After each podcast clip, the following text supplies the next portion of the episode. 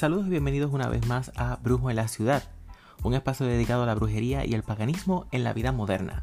Te habla Naldo Crow, el host de este programa, y hoy damos comienzo a la temporada número 6 de nuestro podcast. Y vamos a arrancar con la temporada del Yuletide o la temporada navideña hablando del Krampus. Gracias por nuevamente sintonizarme y comencemos.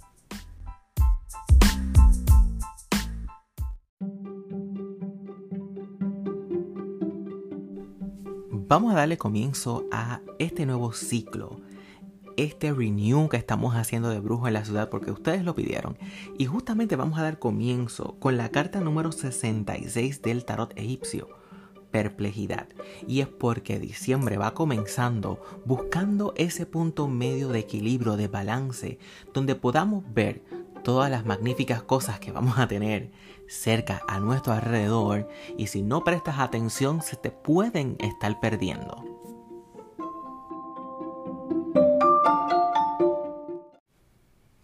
Vamos justamente a comenzar hablando del Krampus. Es primero de diciembre y estamos a la vuelta de la esquina con la noche del 5 de diciembre, que es justamente la noche del Krampus. Así que vamos a aprovechar que estamos comenzando diciembre, nos estamos preparando para el solsticio de invierno y que acabamos de regresar con Brujo en la ciudad. Porque justamente ustedes lo estuvieron pidiendo. Así que gracias a todas estas personas que me escribieron al inbox hablándome de qué pasó con el podcast. Quiero más episodios. Llegué hasta el final. Pues sabes qué? Vamos a retomarlo. Y justamente, Krampus viene de la palabra Krampen. Estamos hablando alemán, así que me perdonan, pero de alemán solamente tengo un poco de genética a través de los Bernard, así que no hablo nada de alemán. Krampen significa garra, claws. Y no es otra cosa que una criatura de orejas medias élficas, eh, grandes cuernos, lengua roja, bastante peludo, de pelaje bastante tupido y negro. Y esta criatura lo hemos estado viendo muy seguido en nuestras costumbres eh, de solsticio de invierno. Cada vez más seguido.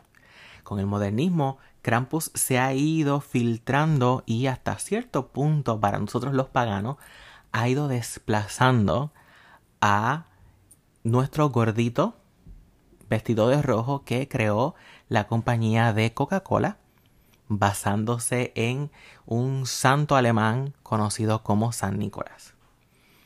Bien, como te dije, esto es una criatura que la podemos ver dentro de la mitología, el folclore de los países alpinos. Y estamos hablando de que esta criatura se cree es la sombra o compañero malvado de Santa Claus. Y la realidad es que hay muchas cosas escondidas y que han estado pasando durante muchos años y que no nos debe de tomar por sorpresa porque lo hemos visto durante toda la vida en las diferentes costumbres de nuestro paganismo y cómo las religiones ajenas a nosotros han ido cambiando el color y el meollo. Mira, en la mitología como tal, vamos a hablar un poquito de origen. Se cree que el Krampus no es otra cosa que el hijo de la diosa Hela. Hela no es otra cosa que la diosa nórdica del inframundo. Y, obviamente, esta criatura va a estar asociada a las fiestas del solsticio de invierno. Eh, se cree, se entiende, se sabe, se conoce, whatever, que el Krampus lo que hace es que trae carbón a los niños traviesos. Y claro, con todo el proceso que hubo, llegó hasta la conclusión de que se roba los niños traviesos y se los come. Hm. Nada.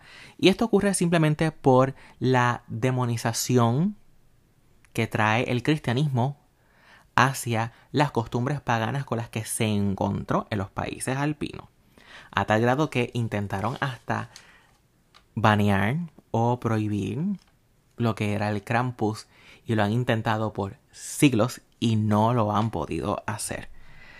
Las costumbres y los orígenes paganos de la sociedad siguen vigentes, estamos aquí para quedarnos y seguiremos estando porque cada vez vamos despertando más y más personas y nos vamos alejando de estas historias que simplemente lo que hacen es llenarnos de tristeza, melancolía y castigos. ¿Qué ocurre? Que en lo que sería el Krampus lo acomodaron, el, eh, lo que se conoce como Krampusnacht. Again, alemán no se pronuncia nada. La noche del 5 de diciembre, ¿verdad? Se acomoda esa noche del Krampus porque justamente para la religión eh, católica, el 6 de diciembre es el día de San Nicolás, el Santo Nicolás, que es lo que van a utilizar para la mitología de Santa Claus. ¿Qué ocurre? Tiene un origen pagano, pregermánico. Así que Krampus no es moderno, no puede ser un demonio, porque existió mucho antes de la visión de demonios que trae el cristianismo. Recordemos que lo que el cristianismo comenzó a llamar demonios realmente es porque se robaron la palabra daimon, que significaba totalmente otra cosa. No significaba demonios. No tenía ni nada que ver con demonios, porque en el paganismo mm, realmente no hay dioses malos, hay tricksters, tramposos, y no hay esa visión de demonios, punto. Más claro, no se puede cantar. ¿Ok? Los daimones eran acompañantes que están asociados al inframundo. Estoy hablando de una visión eh, helénica ecatiana, que es lo que practico. Y eh, son mensajeros, son ayudantes. Y tienen unos orígenes que no vienen al caso en este tema. Pero podemos hacer otro capítulo hablando de daimones desde una versión ecatiana. Por lo tanto, no eran demonios. Así de sencillo. Estamos hablando de unas criaturas que estaban en el paganismo antiguo, anterior al cristianismo. Y vamos a seguir por aquí con las anotaciones porque encontré mucha información que voy a estar resumiendo para que este primer capítulo tampoco sea tan extenso y no se convierta en una clase eh, universitaria. Pero durante el siglo XII, la Iglesia Católica intentó prohibir el Krampus, como te dije, porque querían imponer, obviamente, el cristianismo con la colonización y el imponer esta religión para crear una sola religión que dominara el mundo. Por lo tanto, hay que prohibir todo lo que no sea de su mito, de sus costumbres, pero intentos fallidos. No lo pudieron hacer y no lo van a poder hacer. Eso es de ahí. Maurice Bruce, para el 1958 en The Journal of Folklore, dice esto siguiente y traduje y cito. Parece haber poca duda sobre su veracidad en su identidad, porque de ninguna otra forma se conservan tan bien las insignias completas del dios astado de las brujas. El abedul, aparte de su significado fálico, puede tener una conexión con los ritos de iniciación de ciertos aquelarres de brujas, ritos que implicaban atar y azotar como una forma de muerte fingida. Las cadenas podrían haber sido introducidas en un intento cristiano de atar al diablo, pero nuevamente podría ser un remanente de los ritos de iniciación pagana. ¿Por qué traigo esta cita? Y es porque vamos a ver que el Krampus es una entidad mitad animal, con cuernos, que justamente podemos asociar con el dios de las brujas, para aquellas brujas que son paganos también, o con el maestro de las brujas. Sea que creas en espíritus o dioses, siempre vamos a tener a el señor astado, el maestro oscuro, el señor de negro, el viejo Nick, Janicot, Krampus, una entidad mitad hombre, mitad bestia con cuernos, porque es la visión antropomórfica de la antigüedad de las deidades que se representaban y se identificaban con mitad humanos y mitad animales, que era lo que nos rodeaba. Por lo tanto, hasta cierto punto podemos entender que esta llegada del Krampus y esta permanencia del Krampus no es otra cosa que esa entidad astada de las brujas y que se han mantenido. ¿Qué ocurre? Que durante todo este tiempo se ha asociado al Krampus que lleva cadenas, que lleva campanas, dentro de los símbolos que representan al Krampus, a esta bestia que viene desde las montañas nevadas durante el, solsticio de invierno y en la versión moderna se lleva a los niños traviesos, para no decir niños malos, pero hey, los niños malos sí existen, pero the naughty boys, the naughty girls, son los niños eh, traviesos, no son malos, traviesos. ¿Y qué es lo que pasa? Que lo que se escucha durante la noche es el sonido de las cadenas y de las campanas, que con el tiempo las campanas se convirtieron en cascabeles, pero de una forma estruendosa, no el famoso Jingle Bells de Santa Claus. Y dentro de la cultura popular, lo que hacen en los rituales y las caravanas y los carnavales que se hacen es que personas se evitan del Krampus, van corriendo durante esta celebración y se golpean con palos de abedul para ahuyentar al Krampus. Y esta persona publicó esa correlación que se pudiera especular, se pudiera asociar con los ritos de iniciación de la bruja, con el señor astado o el señor oscuro o el dios de la bruja o el padre de la bruja y el Krampus. Enseñándonos hasta cierto punto que no es otra cosa que una misma entidad con diferente nombre, pero que podemos adoptar muy bien desde ese punto de vista.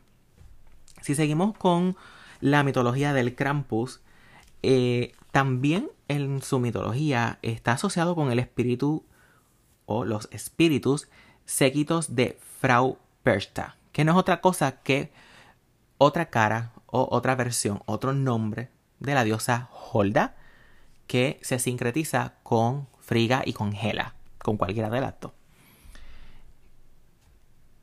Que obviamente no es otra cosa que la diosa de las brujas de los países eh, germánicos. Por lo tanto, el Krampus o los Krampus, porque son más de uno, no son otra cosa que los Skischperten. El que habla alemán que me diga cómo se pronuncia. Me hace una grabación, por favor. Eh, que son los séquitos de bestias de justamente la diosa Holda o Persta. Podemos encontrar diferentes mitos dentro de lo que es el Krampus.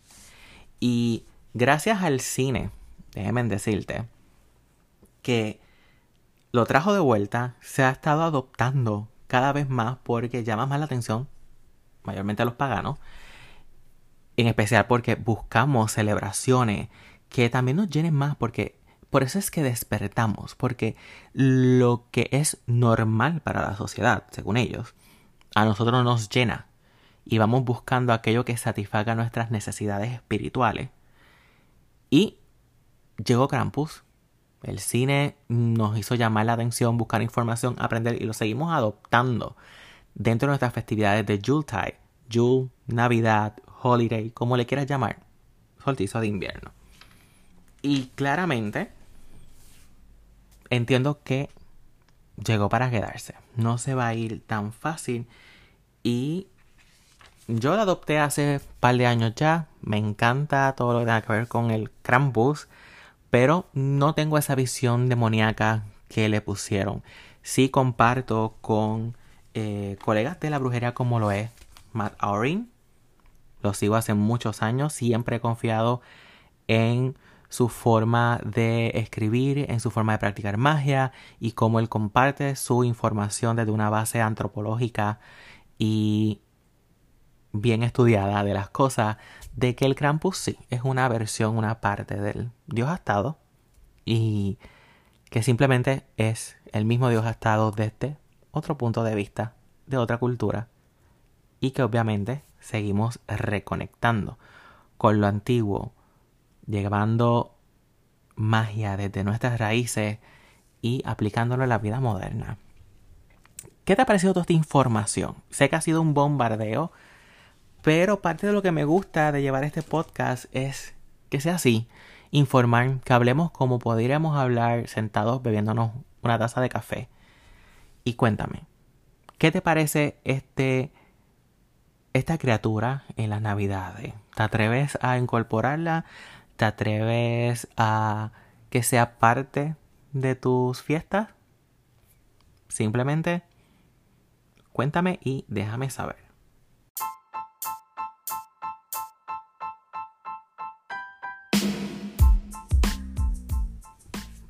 Y así llegamos al final de nuestro primer capítulo de la temporada número 6 de Brujo en la Ciudad.